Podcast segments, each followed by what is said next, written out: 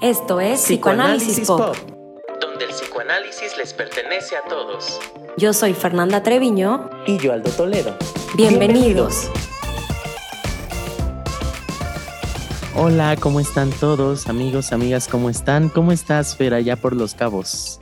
Hola, un poco enferma, te comentaba, así que van, van a escuchar más mormada de lo normal, pero, pero ahí vamos. ¿Tú? Yo ¿Qué ta- tal? Yo, yo también estoy enfermo. O sea, eh, hoy nada más vi una paciente en la mañana y estaba, o sea, de que casi no podía hablar, este, porque me está empezando la tos y así, pero ahorita creo que ya me escucho un poquito mejor, entonces ahí vamos.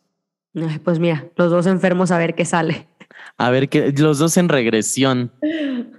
Sí, claro, claro, porque justo me quedé pensando que eh, estaba en una de las clases, en la formación, perdón, Y estábamos hablando de, del narcisismo, entonces estábamos diciendo que, que también se puede ver muy claro cuando estás enfermo, ¿no? Como toda la energía, toda la libido que pones en lo exterior, cuando algo duele en el cuerpo, la, la regresamos y la volvemos a poner en nosotros. Entonces ahorita estamos en nuestra burbuja, tú y yo. Claro, por supuesto. Aparte, yo te estaba comentando hoy, para los que nos vean por YouTube, que no es casi nadie, por cierto, todos nos escuchan por Spotify y casi todos son por Spotify. Este, pero si alguien se quiere dar una vuelta por YouTube, van a ver que yo estoy en un escenario diferente, que es el Café Punta, un Café Punta del Cielo que está por mi casa. Punta del Cielo es mi cadena de, favorita de por sí. Este, y en este café yo a veces venía a tomarme mi análisis, a tomar, a tomarme mi café, mira el lapsus, a tomarme mi café mientras tomaba análisis y es muy a gusto porque es un cafecito que está como, hace cuenta que yo vivo por la carretera hacia Cuernavaca, entonces esta es una de las primeras gasolineras de la carretera y esta es como una bahía muy rara donde casi no se oyen ruidos de afuera y a mí me gusta muchísimo este café.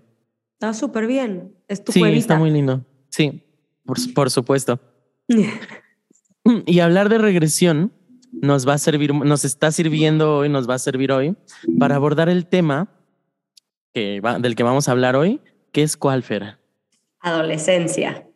Ay, no sabes cómo estaba emocionado por este tema. No sabes cómo estaba emocionado. ¿Por qué te emocionó tanto? A ver, dime. Porque, mm, ah, mira, de por sí, el tema de la adolescencia, mm, no quiero ser el único al que como que cuando recuerda esos años, como que le mueven cosas, porque es como una etapa de mucha intensidad, tanto para bien como para mal. Eh, y es una intensidad muy genuina, porque, o sea, ese es el primer statement que quiero decir, que muchas veces cuando un chico o una chica está entrando a la adolescencia, se dice esto de que, ah, es que es adolescente, tranquilo, ya se le va a pasar, como si no fuera nada, como si fuera una emoción pasajera. Pero no, o sea, yo estoy a favor de que se tomen muy en serio las emociones adolescentes porque son muy genuinas. Eh, 100%. O sea, yo creo que es como, como decimos muchas veces, el segundo paso o la segunda oportunidad eh, del Edipo, ¿no? O sea, como que ahí se nos está abriendo otra vez todo y yo creo que hay que hacer caso. O sea, yo creo que, que si de ahí va a partir cómo va a ser nuestra estructura psíquica, mm, la adolescencia no es poca cosa. A ver, cuéntanos, Fer, ¿tú qué te acuerdas? Así, ¿cómo, cómo empiezas? Cómo, ¿Cómo te acuerdas que comenzaste a vivir tu adolescencia? Ay, no. pues a ver, como dices, yo creo que vives cosas increíbles y cosas, o sea, es como estos, estos polos opuestos, ¿no? La adolescencia. Y, Sí. y como buena, eh, que es psicoanalista en formación, creo que todos nos metemos en este camino porque pasaron muchas cosas, ¿no? O sea, no porque estamos muy sanos y llegamos a este punto, ¿no? Entonces, no, pues como, como ya lo he dicho, yo entré a la adolescencia eh, entrando a, a terapia. O sea, yo empecé terapia desde los 12, o sea, muy, muy chiquita, justo entrando a la adolescencia, y fue porque yo me sentía el bicho más raro del planeta. O sea, yo sentía que no encajaba en ningún lado, que, que nadie vivía con la misma intensidad que yo sentía las cosas, ¿no? O sea, como muy, muy introvertida, como, no sé, o sea, hubieron como tantas cosas ahí que me movían tanto que, que al contrario de, de cómo se piensa la adolescencia, de esta rebeldía, de este empuje, de este todo hacia lo exterior, yo me lo eché a lo interior. Y bueno, eso trajo sus consecuencias, claramente. Por dos, por dos, porque mm, e, es curioso cómo lo dices, ¿no? Porque dices, tú, yo me sentí el bicho más raro del mundo, pero muy seguramente muchos chicos y chicas se sienten los bichos más raros del mundo. Y que, ¿cómo está esta, mm, este miedo a hablar de cómo te sientes, ¿no? A veces.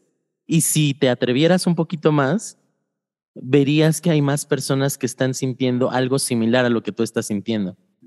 Claro, y eso ya lo puedes ver. Por ejemplo, yo veo a, varias adolescentes, mujeres, creo que no veo hombres, adolescentes, varias adolescentes mujeres, y, y sí me pasa que las escucho y, y un poco pienso en, se están ahogando en un vaso con agua, ¿no? O sea, como a lo mejor si dijeran, o sea, si, si se atrevieran a decir, es que me hiciste sentir, o se van a dar cuenta que el otro se siente igual, ¿no? O sea, que, que no es que están tan alejados como ellas se piensan o se sienten, pero obviamente tuviste que haberlo pasado y tuviste que haberlo vivido y tuviste mm, tú como que haber estado en esa posición para decir, sé que se siente, pero también puedes ver todo el panorama y decir, no, no es tan extraño ese sentimiento. Exacto. Y, y, que, ay, aquí hay muchas cosas que quiero, te digo, estoy bien emocionado con este capítulo. Esto que estás diciendo me recuerda, hay un, hay un chico en YouTube que yo sigo, yo sigo, que se, el, su canal se llama En mi mente ve y el chico se llama Gerardo Gera y tiene como una, una sección que son que les llama videoensayos, ¿no? Y hay uno particularmente que me gustó mucho que se llama que fue el videoensayo de la tristeza, que fue algo así como hablar de por qué existen canciones, obras, lo que sea, tristes y que cualquiera pudiera decir es que es como una manera de sacar tu yo triste, tu yo deprimido, que sí está bien. Pero lo que me gustó de ese análisis fue cómo cuando nosotros comunicamos algo triste por medio de una obra artística, estamos diciéndole al mundo, no estás solo, aquí hay otro y aquí hay varios que se están identificando con esto triste y que podemos más o menos decir, no somos los únicos que estamos pasando por lo mismo. Y acabas de darle también a un tema que yo creo que es central en la adolescencia, que es la identificación con, con los pares, ¿no? O sea, el, la importancia, o sea, que es en la adolescencia justo sentirte parte de, que no estás solo y que pasa mucho a través de la música, ¿no? Exacto. Exacto. Aquí yo para quitarme un poquito, yo a veces me pongo muy emocional, pero ahora ya voy a regresar a lo teórico también. Las dos están padres. Este, o sea, lo que estás diciendo también está, está bien padre de pensarse en el sentido del Edipo, como lo estabas diciendo hace rato, ¿no? Porque de niños, digamos, a ver, vamos a hablar un poquito de las etapas del desarrollo psicosexual de Freud, que un poco en esto entre los tres, cinco años, por poner fechas que no es que tengan fechas, está esta cosa de eh, como que siento un especial amor por alguno de los padres, eh, entro en, rebeldía con el padre del sexo opuesto, pero como no puedo quedarme con el padre al que amo, entonces renuncio a la competencia y me identifico, que es algo que yo he notado que a ti te mueve particularmente, ver la identificación. Este, y que esta identificación es endogámica. Endogámica en el sentido con la familia. Y entonces después del Edipo, pues pasa la latencia entre los 6, 10, 11 años y que de repente llega la adolescencia. Y entonces ya no puedo quedarme solamente dentro de la familia. Tengo que salir. Y, pero esa salida es súper dolorosa porque, o sea, quiero a mis padres, pero mis padres no pueden ser los únicos que me van a comprender necesito hacer conexiones con el mundo externo, necesito establecer relaciones con alguien que no sean mi familia. Y entonces, por eso en la adolescencia van a ser tan, tan importantes los amigos, identificarme con los amigos. Claro, y a ver, creo que lo dijiste como también como muy bien, como esta transición, ¿no? O sea, que desde la infancia a, a, la adolescencia y creo que también como un punto importante es entender que de repente, ¿no? En el Edipo, que es donde pasa todo este desmadre de identificaciones y de amor y de odio y de bla, bla, de repente se reprime, ¿no? Y por eso entramos a la latencia. O sea, como que de repente todo, o sea, como que nuestro psiquismo dice, ya fue demasiado, lo tapamos un poco y entramos a la latencia, que es en donde podemos crear, aprender, ¿no? O sea, como toda esta parte de la curiosidad está como a flor de piel, toda nuestra energía está puesta ahí. Pero ¿qué pasa en la pubertad, adolescencia? Que sale lo sexual. Las hormonas entran con todo. Entonces, aunque queramos quedarnos en la familia, ya no podemos quedarnos, porque ya hay una energía pulsional que está a flor de piel, que es o te vas de la familia o te quedas acá enganchada. Entonces, tenemos que, súper a huevo, salir de ahí y entrarle al mundo de lo social, que es doloroso, tener que arrancarte de eso donde se sentía muy cómodo, a entrar a este mundo desconocido. Y en este mundo desconocido, entonces tenemos que pensarle rápido para identificarnos con algo y no quedar en la deriva. No, qué fuerte lo acabas de decir. Eh, yo te iba a decir que ahorita dijiste, en la adolescencia entra con todo lo sexual y yo te iba a decir, o no, te voy a decir por qué. Te voy a dar mi caso particular. Vamos a exponernos una vez más. Yo me voy a exponer, yo para eso vengo, este, yo para eso hice un podcast en primer lugar. Este, Por no, o sea, e, es, es muy gracioso porque miren, yo les cuento, o sea, esto es una cosa de mi vida que ya tengo como, no sé si decir muy trabajada, pero pues lo puedo hablar relativamente fácil. Yo en la primaria era el niño más feliz del mundo. Yo sé este que te voy a decir, yo tuve una infancia hermosísima. ¿Qué, qué, qué, qué, qué? Ya la interpretación. Di, di, di, di. Sí, no, no, o sea, es que generalmente cuando un paciente me llega así, yo digo, uh, todo lo que voy a poder sacar. O sea, como Ah, más ok. me dan ganas de ponerme, ya sabes, o sea, como, no sé, siento que hay Sí. más, pero venga. Pero cuando, cuando entré a la secundaria entré en una depresión fuerte. O sea que en ese momento obviamente no sabía que era una depresión, pero era una depresión como por eso de abandonar la primaria, abandonar a mis amigos. Eso tiene que ver con otras cosas también. Este, y me costaba muchísimo trabajo relacionarme en primero de secundaria. En- y en segundo y tercero, bueno, pues ahí íbamos viendo, ¿no? Eh, pero también nunca me gustó nadie en secundaria, hasta tercero de secundaria porque tenía la, la sexualidad reprimidísima. O sea, hasta llegó un, eh, lle- llegó un momento en que pensé, ¿será que soy asexual? Hasta que, digo, se fueron desarrollando más cosas y así. Pero a lo que voy es a esto. Mi caso es este en el que yo dije, ay, como que no me gusta nadie, no siento nada por nadie. Em, pero eso no es que no hubiera sexualidad, es que algo estaba pasando que se estaba, ¿cómo se dice? O Ah, sea, claro. reprimiendo, pero, ay, como tapándola. Pero bueno, eso creo que también es un punto importante porque justo es como, como, ay, se me fue la palabra, pero el, el decir que eso, te- y a ver, que esto le pasa a muchos, ¿no? O sea, yo, yo ya lo he dicho, yo tuve un TCA entrando a la adolescencia. Es lo mismo, ¿no? O sea, es detener mi, la sexualidad y poner mi energía en otra cosa. Sí, ¿Por qué? Porque le tenía pavor a la sexualidad. O sea, porque al Sí. final era algo desconocido por mi historia, bla, bla, bla. Pero a lo que voy es, de que vamos a entrar, vamos a entrarle. ¿Cómo? sí, Esa es la cuestión, ¿no? O sea, Sí. todos nos vamos a agarrar de cosas distintas, ya sea reprimiéndola, ya sea enganchándonos en algo, ya sea...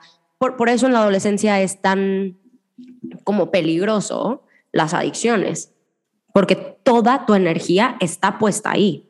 O sea, digo, por tapar, por reprimir, por no querer, por mil cosas, pero es que tienes tanta energía que si te la llevas por otro camino, que no es el, el, el del desarrollo, se va a quedar enganchada con una fuerza impresionante en, en cosas que nos pueden hacer mucho daño. Sí. Oye, Fer, y, y no te quiero exponer mucho, nada más quiero decir, aclarar esto como, ¿qué significa TCA? Porque siempre lo decimos y como que no No. decimos, para quien no sepa. Es trastorno de la conducta alimentaria. Que yo creo que ya habrá momento para entrarle a nuestra relación con la comida y demás, ¿no? En otro, en otro Ay, momento. que estaría increíble que hagamos como un capítulo de TCAs. Por supuesto, Me- sí, se o sea, impresionante. sí, sí, sí, sí, sí. Pero sí, justo como dices, en la adolescencia hay tanta energía, energía entre paréntesis sexual, que podemos entrarle con todo a lo sexual. Y de hecho, quizás es deseable que le entremos con todo a estos pensamientos sexuales. O podemos depositar esa, esa energía en muchas otras cosas, como un TCA o como en la depresión. No, pero sí, o sea, como que me pongo a pensarlo y eso, a ver, que suena fuerte, ¿no? Que los que no, que los que no estén tanto en psicoanálisis, que digas hay mucha energía sexual ahí puesta, que lo pueden entender como esta parte hormonal que está como muy, muy expuesta, ¿no? Pero, pero que esta energía sexual no nada más es como cómo se va a canalizar teniendo sexo, no, no, es, es, teniendo amigos, es saliendo, es entrándole a lo social, es ligando. ¿no? Esa energía que está libre, que, que, mientras que la podamos ligar a algo, ya sea amistades, proyectos, eh, ¿no? O sea, rebeldía de querer tener tu propia identidad.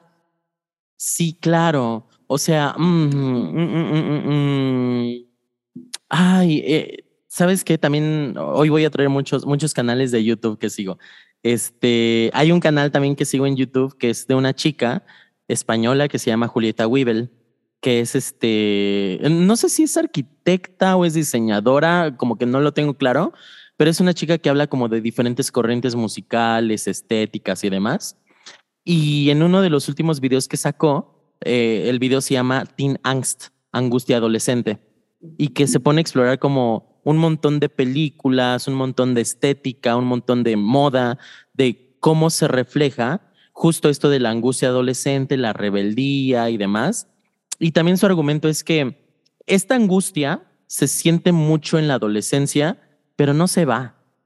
Se queda a lo largo de nuestra vida, quizá no con la misma intensidad, pero esos sentimientos de adolescencia se quedan. Y dije, por supuesto, sí, claro. No, pero creo que tiene todo, o sea, tiene todo que ver justo con lo que estábamos diciendo, que si es como la continuación del Edipo. Sí.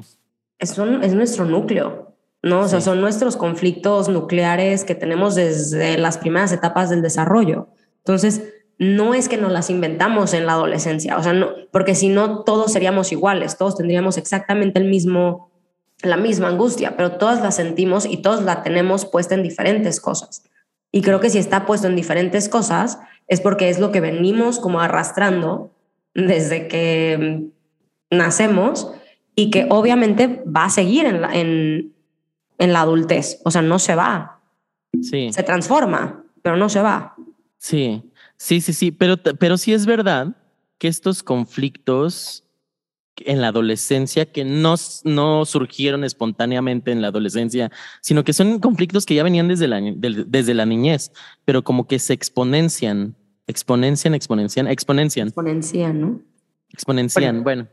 Da igual. Este no, claro claro que se exponencian o como se diga, pero por justo, bueno, hablando de psicoanálisis, justo porque de repente viene toda esta energía sexual, que entonces si antes se sentía así con todo esto que sale, pues ya claro, se siente acá, ¿no? O sea, se sale un poco de control.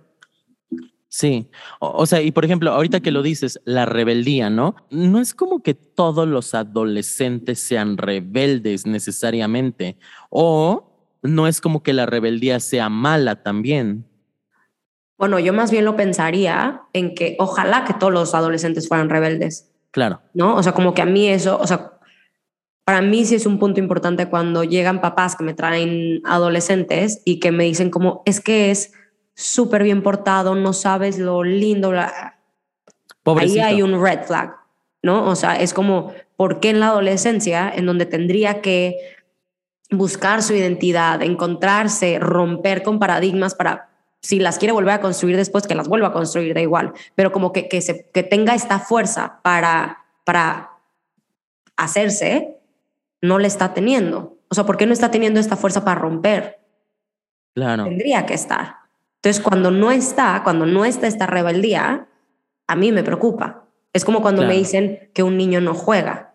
Es preocupante. Claro. No, sí, sí, sí. Eh, y que yo creo que este es un mensaje también para los papás, ¿no? Como que a, los papás quizá querrían que su hijo adolescente fuera como sumiso y bien portadito y demás. Y no, sí, sí es necesario cierto monto de rebeldía.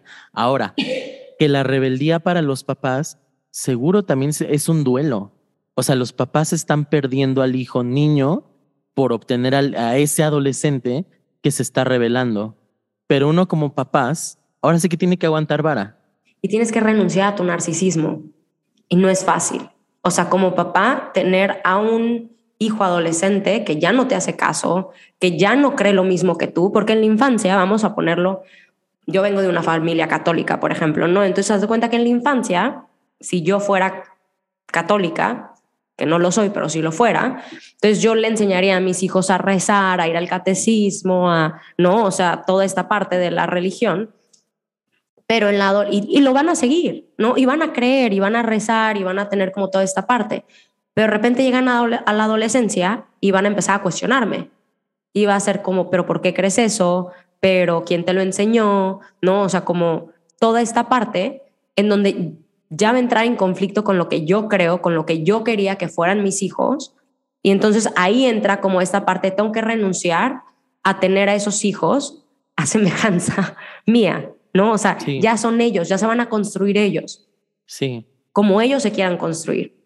Sí, que lo comentamos en el capítulo este de el de debemos ser padres y madres perfectos, que el hijo siempre, no sé si decir siempre, pero es un proyecto narcisista. O sea, como que uno le deposita un montón de fantasías al hijo o a la hija de que espera uno que sean ciertas cosas. Pero la adolescencia va a ser ese punto en el que te va a decir, ¿sabes qué? No, esto que pensaste para mí, no lo quiero. Bueno, y va a haber cosas que quizá diga, mira, sí lo quiero, pero... Pero justo, justo a eso es a lo que voy, de que tienen que romperlo primero. Exacto. O sea, por ejemplo, voy a decir un, por ejemplo, esto de la religión, ¿no? O sea, que entonces llega la adolescencia y que dice, o pasa más, por ejemplo, con lo que quieren estudiar, ¿no? Que, que la mamá quiere que sea abogada, por ejemplo, y que él no quiere ser abogado y entonces dice, yo me voy a ir de mochilazo y voy a ser hippie, ¿no? Y entonces se va de hippie. Y luego regresa, ya que vivió su experiencia de hippie, ya que vivió lo que, tenía que vivir y dice, no, ¿qué crees si quiero ser abogado? Bueno, pero ya él rompió eso, ¿no? O sea, ya, ya lo, ya lo va, va a ser abogado como él quiera, no como la mamá o el papá quería. Pero es necesario sí. que se rompa primero. Y sí. tenemos la adolescencia para romper. Sí, sabes que estaba a punto de decirte que a veces me frustra un poquito, o sea, no es que me frustre, pero sí es raro, como esta cosa de que el padre era abogado y el hijo es abogado. O el padre es ingeniero, el hijo es ingeniero. El padre es psicoanalista y el hijo es psicoanalista, que también pasa mucho, ¿eh?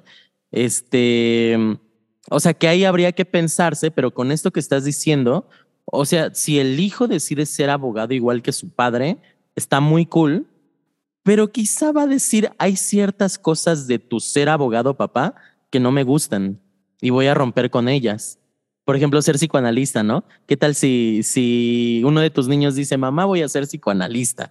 Y este, y tú eres, eh, ¿cuál es tu, tu línea de preferencia, por cierto, eh?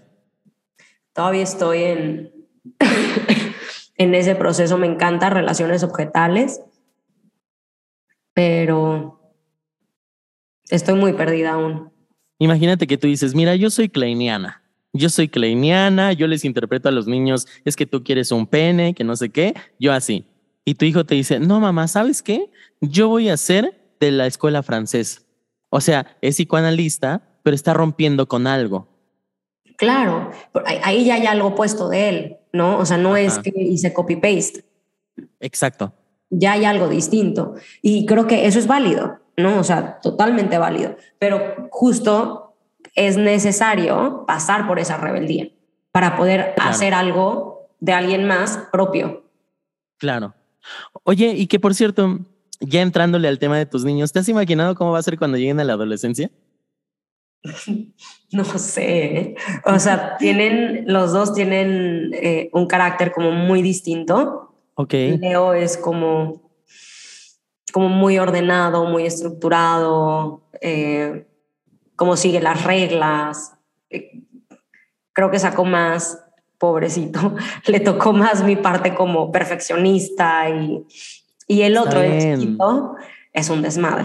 O sea, como su papá dices. Uh, hace lo que se le pega la gana, eh, te cuestiona todo, él lo va a hacer a su manera, o sea, como que son, son opuestos. Entonces, no sé, no sé, no, no sé quién me preocuparía más en la adolescencia, la verdad. Bueno, y que también, ¿cómo te, cómo te irás a sentir tú? Hmm.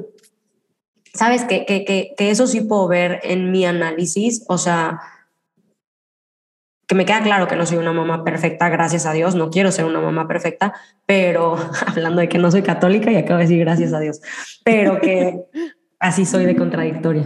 No, pero lo que voy es de que sí creo que es algo que he trabajado como mucho en mí para dejarlos ser ellos, ¿no? Y, y hay cosas de Leo que no me encantan, pero hay otras cosas que me encantan y hay cosas de Max igual y, y como que es como aprender a lidiar con esas partes que son distintas a mí y decir como, está bien, o sea, está bien porque genuinamente quiero que ellos encuentren a ellos como eso sea, que no sé qué, qué va a terminar siendo, pero que ellos estén como bastante fuertes en ellos mismos. Y eso a mí me da mucha paz. Sí, claro. Sí, fíjate que eh, ves que te contaba y les contaba en un episodio pasado de mi ahijado postizo, ¿no? De Héctor. Este, él tiene 13 años, está por cumplir 14. Y este, y le decía a sus papás, ¿cómo ha cambiado?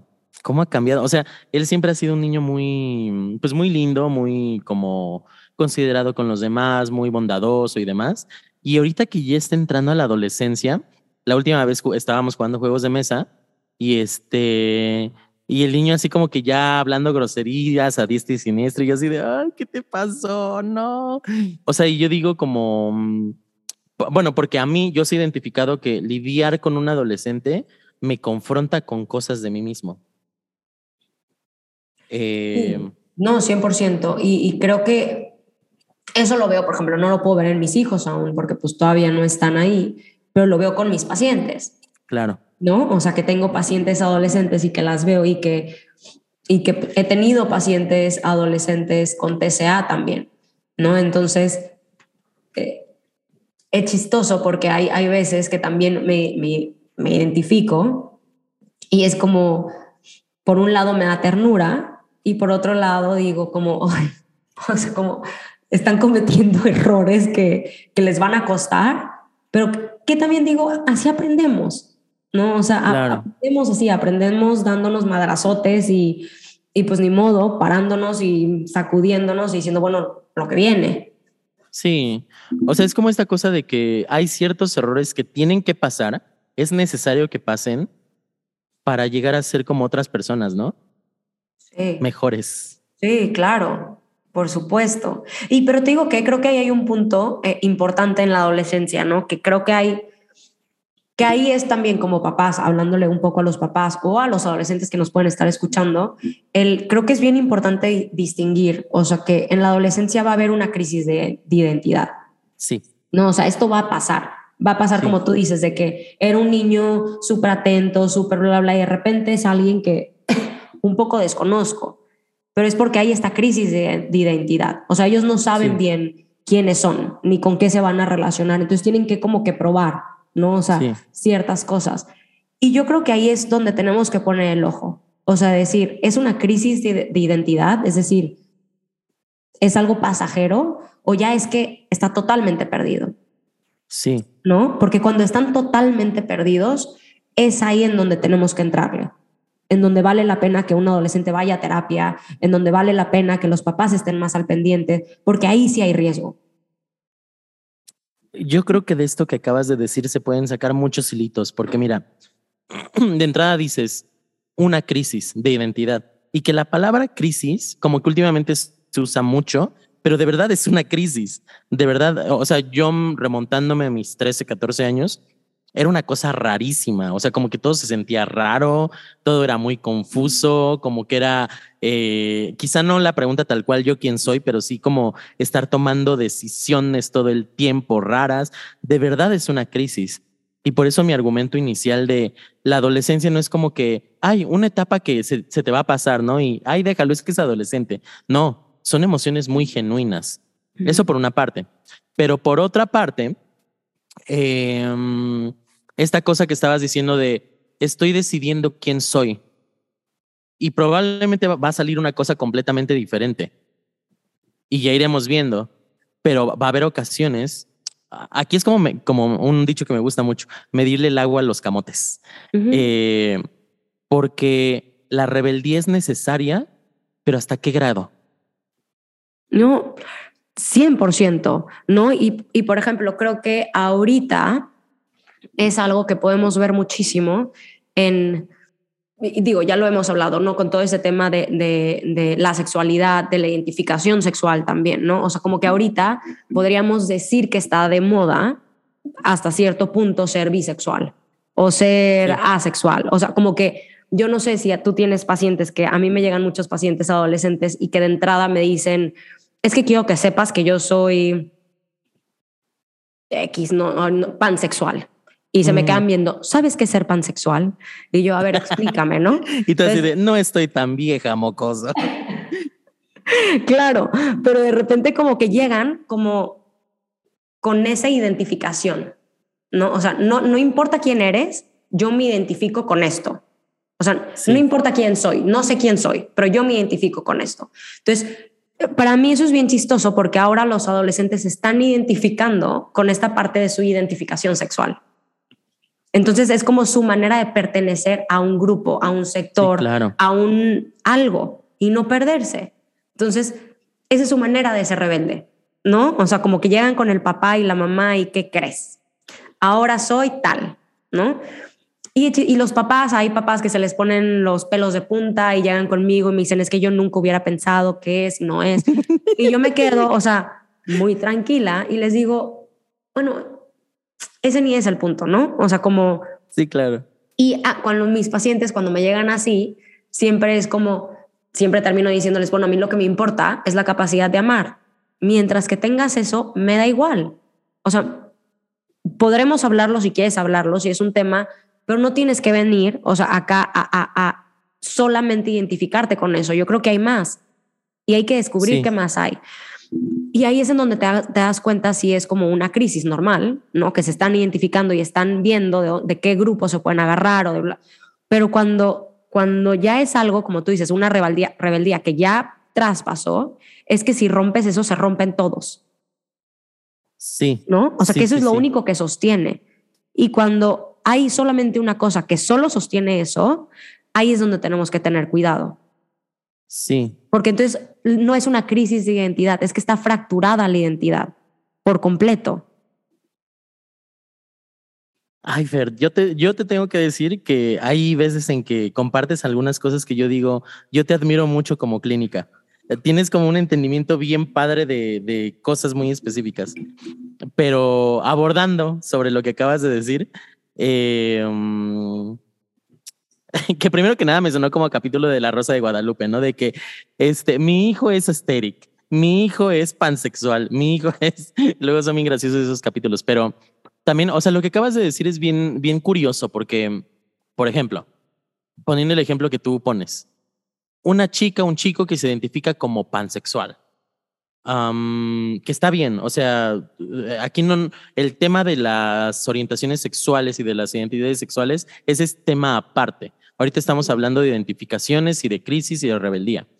Pero que hay padres que se angustian de una manera, o sea, yo estoy pensando en un paciente que creo que ya lo he hablado un poquito, pero igual sin entrar en detalles, ya un poco grande, que la mamá es de que, hijo, te veo triste, voy para allá porque no viven juntos. Voy para allá.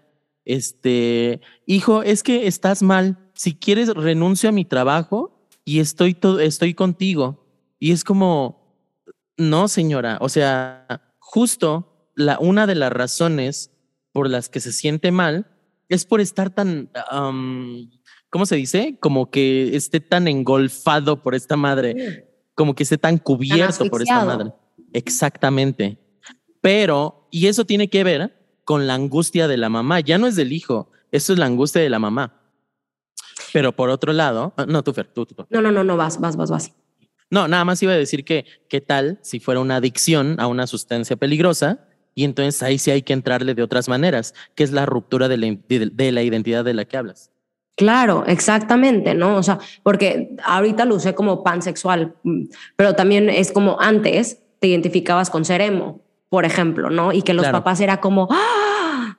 ¿Cómo que mi, no? O sea. Capítulo de la rosa, mi hijo es emo. Exacto, no, pero es que era así, ¿no? O sea, como que de repente que llegabas todo de negro y con delineador negro y era como, ¡ah! los papás infartaban, pero creo que ese es el punto, ¿no? O sea, como si hay una fractura de identidad, es por algo, no es que la fractura se hizo en la adolescencia nada más porque sí, ¿no? Y creo que ahí es en donde obviamente podemos voltear a ver a los papás y seguramente hay algo, ¿no? o sea, es imposible que no haya algo ahí. Entonces, creo que eso es como también entre padre y complicado de la adolescencia en terapia, es que generalmente va a haber algo en los papás. Y si los papás no, no, no, no apoyan, en el sentido de que si tú les dices como psicoterapeuta de que súper bonito se lo vas a decir y de que creo que ustedes también necesitan terapia para tratar estos puntos, pero es que si ellos no lo hacen no va a haber un cambio. Sí. ¿No? Y generalmente ya te traen a, a, los hijos ya cuando están en, como en una adicción gigante. Y es como que haz algo. No, bueno, o sea, pude haber hecho algo hace unos años antes de que ya estuviera algo tan fracturado. ¿No? No estoy diciendo que no se puede hacer, se puede hacer mucho, pero lo que voy es de que como papás tenemos que estar muy al pendiente también de nosotros, ¿no? ¿Qué tanto estamos permitiéndole, como tú dices, una mamá muy engolfante? Es que estás, estás asfixiando al hijo. Entonces, claro. ¿qué tanto como papás tenemos que medirle el agua a los camotes y decir, qué tanto estoy, qué tanto no, qué tanto permito, qué tanto no? Y es un trabajo dificilísimo. Sí, y que duele. O sea, como papá duele también. Eh, que no hay que olvidar eso, pero por eso ahora, ahora sí que como una frase que nos decía este Tonatiuh Oñate, ¿no? Hay que aguantar vara como papás. Hay que aguantar mucha vara como papá. No, o sea, porque regreso al mismo punto, te están, están confrontando tu narcisismo todo el tiempo. Creo que en algún punto yo dije un ejemplo acá de que alguna vez mi hijo fue como, eres la peor mamá del mundo y quisiera tener otra mamá. Claro, o sea, obviamente fallé en ese momento, eh, algo hice mal, ¿no? O sea, ante sus ojos. Entonces es como el decir, voy a fallar, ¿no? O sea, y puedo fallar y estoy bien, pero yo creo que ahí tiene que ver mucho con la, con la pérdida, cómo podemos tolerar también los papás la pérdida, la pérdida de ser el mejor papá, la pérdida de tener el mejor hijo, la pérdida, ¿no? O sea, y esto se ve mucho. Qué fuerte, oye, o sea que mm, Ahorita que dices eso, yo me estoy regresionando a, y sí me estoy acordando que en algún momento, creo que solo fue una vez, según yo, sí le dije a mi mamá de que te odio, eres la peor mamá del mundo. Pero al respecto, me quedo pensando que creo que es algo que tiene que pasar, ¿no? En algún momento el niño se va a sentir tan desconsolado y tan herido y que lo mejor que puede decir es te odio. Claro que no te odia, pero es lo mejor que puede decir en ese momento. Y creo que es la manera de que lo está simbolizando. Está buenísimo que te pueda decir te odio, ¿no? O sea, y que no se lo guarde y que no quede ahí atorado y que luego lo termine actuando de otra manera. Sí. O sea, yo creo que si ya puede decirlo, vamos por buen camino. Puede decir sí, que odia. Está bien. Puedo tolerar tu odio. y eso es algo importante en los papás también. Y hablando de la adolescencia, como viene muy al caso, porque tenemos que tolerar el odio de nuestros hijos adolescentes. Sí. Y no regresárselos. Sí. ¿No? Porque muchos papás también pasa de que más creo que pasa cuando, o bueno, es cuando más lo he visto yo, cuando los papás están divorciados.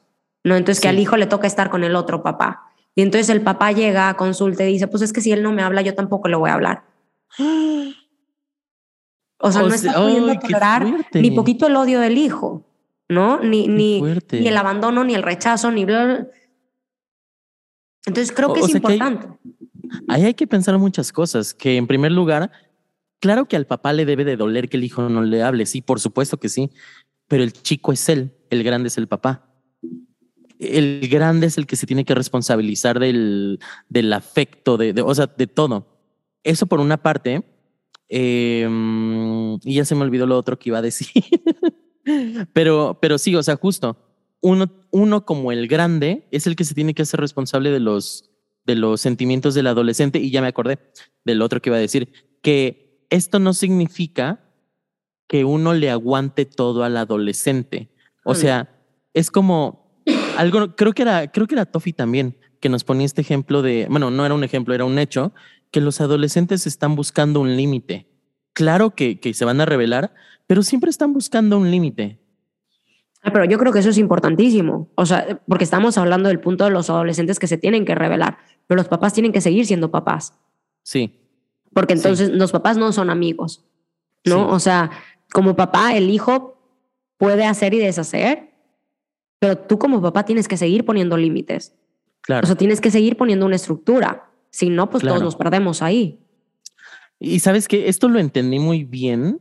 Eh, ah, bueno, a ver, primero hay que hacer el nexo que a veces el trabajo psicoterapéutico, psicoanalítico es muy parecido al trabajo de un papá con un hijo, súper parecido. Y lo que quiero decir ahora es que esto que estamos diciendo de los límites me quedó muy claro ayer que estaba en una sesión del grupo de estudio de, de esta psicoanalista argentina, que ella es cero ortodoxa, o sea, ella es, eh, me cae muy bien, la quiero mucho, es ser ortodoxa, es como muy comprensiva, es muy abierta, es muy abierta y transparente con sus pacientes, pero eso no quiere decir que no haya encuadre terapéutico. Por ejemplo, nos ponía un ejemplo, ¿no? De una chica, creo que de 10 años, este, mm, que en una primera sesión estuvo en el carro, ¿no? Tomó la sesión en el carro. Y esta analista le dice, esta primera sesión estuvo muy bien. A la siguiente nos vamos a poner en una mesa con una computadora o en un escritorio donde puedas estar tú tranquila, donde podamos este, jugar, que no haya nadie alrededor. O sea, eso es un encuadre, eso es un límite. Entonces puedes ser lo más comprensiva que quieras, pero sin dejar de lado que existen límites. Sí, y creo que también justo eso, o sea, como mm, yo sí creo que los límites es como de las muestras más grandes de amor. O sea, porque al final, si estás poniendo un límite, es decir, yo sé que, que, que entre yo y tú no somos uno mismo, ¿no? O sea, yo tengo este límite y tú tienes ese límite. Tenemos que reconocerlo para que yo te pueda ver como, como un otro, con, como un objeto separado de mí y no como un- un- una cosa unificada entre tú y yo. Entonces, Ajá. a mí eso se me hace algo muy bonito. Y claro, Ajá. yo creo que los límites no tienen que ser límites autoritarios de esto se hace así, punto, o un encuadre como el que nosotros hacemos de esto es así y hazle como quieras. No, no, o sea, eso ya suena como algo más paranoico. Yo creo que, que los límites, el encuadre, se hace también con amor. Claro, claro, claro, claro, claro. O sea, incluso esta, esta Sophie Nagmat con quien estoy en, eh, en otro grupo de estudios, como de que nos dice, yo pongo el encuadre, pero lo hablamos. O sea, si todas las sesiones se pagan, incluso las que faltes, eh, que puede llegar a sonar medio, medio autoritario para algunos pacientes, lo hablamos. Que no es como que lo vayamos a cambiar, pero lo hablamos para ver cómo te sientes. Y como Claro. Y aparte creo que siempre hay puntos eh, como, como, como ella dice, lo hablamos. Y hay veces que tú vas conociendo a tus pacientes, ¿no? Y creo que esa es como la flexibilidad que también vas teniendo. O sea, si tienes un paciente hiper obsesivo, súper rígido, que siempre llega a tiempo y, y de repente llega más, o sea, más tarde a la sesión, no lo vas a ver como que nunca pela la sesión, ¿no? O sea, lo vas a ver Ajá. como un avance en el tratamiento. De que claro, pudo, o sea, pudo soltarse un poco. Entonces, creo que eso también va ahí el decir, eso también pasaría con los adolescentes, ¿no? Vamos con, como yo digo, con mis dos hijos que son distintos. No voy a hacer la misma con los dos porque son distintos. Y eso es reconocer al otro. Claro. Eh, mm, ay, qué tema este de la adolescencia, ¿no? Eh, es que ya casi se nos acaba el tiempo, pero eh, ¿qué, qué tal este episodio, Fer? Siento que faltaron un montón de cosas. Ay, muchísimos, muchísimos temas nos faltaron, la verdad. Pero, ¿qué tal si el siguiente le entramos a algo que siga teniendo como hilo con adolescencia? Y Esto lo dice Fer nada más para dejarlos picados, porque ya lo tenemos planeado. no, porque se me hace un tema que justo siento que, que ya lo habíamos hablado, pero como terminó la sesión, creo que entra perfecto. Sí, a- ¿no? O sea, que, que yo, yo justo le estaba comentando a Aldo que eh, vi una película, así que si pueden ver la película antes de que salga el siguiente capítulo, estaría increíble. tarea. Tarea, que se llama The Son, el hijo. Eh, yo la vi en Apple TV, creo, pero búsquenla, está muy buena. eh, es sobre un adolescente, entonces creo que viene muy bien eh, al caso con este tema y pues hablándole un poco habla sobre el suicidio, ¿no? Entonces creo que es un tema gigante ahorita en la adolescencia y que podemos tocar y que creo que sería importante que toquemos. Así que agárrense porque el siguiente episodio, esta película va a estar fuerte, el tema de la, del siguiente capítulo va a estar fuerte, eh, así que agárrense, prepárense, pero le vamos a entrar a temas incómodos, creo yo. Sí, seguro sí, pero que es, importante que hablemos, ¿no? Y es importante que toquemos y es importante que cada vez haya como más visibilidad en estos, en estos temas, eh, porque digo, el suicidio ahorita creo que es la segunda causa de muerte en adolescentes, entonces, bueno, creo que como, como estamos en este medio, es importante que lo hablemos. Por supuesto. Pero bueno, amigos, por lo pronto, síganos en nuestro Instagram, que muchas gracias que ya nos están siguiendo en el Instagram, que es arroba psicoanálisis.pop. El Instagram de Fer es arroba psic.fernandat. Y el mío es arroba psicoanálisis.aldo.toledo. Ya vi que subiste videitos al TikTok. Ah, sí, nos encuentran en TikTok en psicoanálisis pop. Ajá, así, seguidito, Psicoanálisis Pop. Y ya tenemos página de Facebook.